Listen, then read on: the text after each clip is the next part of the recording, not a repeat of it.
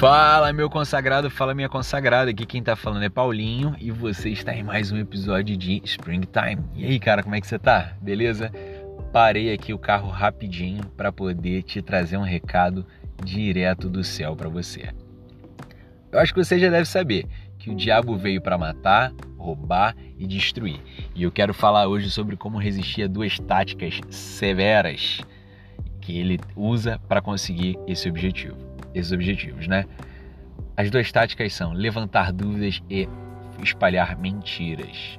Pois é, é verdade, cara. Ele usa a tática de levantar dúvidas e espalhar mentiras há muito tempo.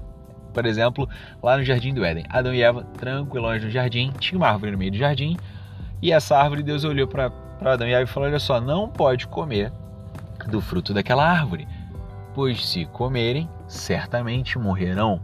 Depois veio o diabo na forma de serpente, falou para ela: Olha só, diz, disse tudo que Deus disse, né? Pode comer, não vai morrer, não, tá bom? O máximo que vai acontecer é vocês serem como Deus, conhecedores do bem e do mal. Então Eva comeu, pecou e até hoje nós sofremos as consequências desse pecado. Sabemos muito bem o quanto isso nos custa todos os dias.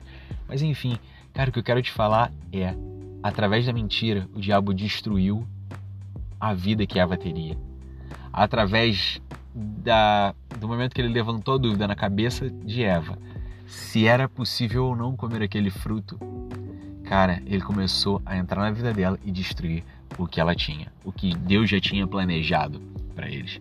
E eu não sei se você está passando por isso, se o diabo está levantando dúvidas na sua cabeça com relação a quem você é, com relação ao seu potencial, com relação as coisas que você faz. E cara, eu não sei também se o diabo está espalhando mentiras a teu respeito, mas eu sei de uma coisa: você é um filho amado do Senhor, em quem ele tem prazer. Então não deixe que essas dúvidas, que essas mentiras que se levantem contra você possam te destruir. Lembre-se sempre, ele te ama demais. Tanto te ama que ele suportou a dor de perder Jesus por um tempo para poder te ter durante toda a eternidade, para poder salvar a sua a sua alma, o seu espírito por toda a eternidade, durante todo o sempre. Então, olha só, você é um filho amado. Repete comigo: eu sou um filho amado. E cara, é isso que você é. Não deixe que o diabo coloque o contrário na sua cabeça. Tranquilo? Valeu, um beijo e até a próxima. Recado dado.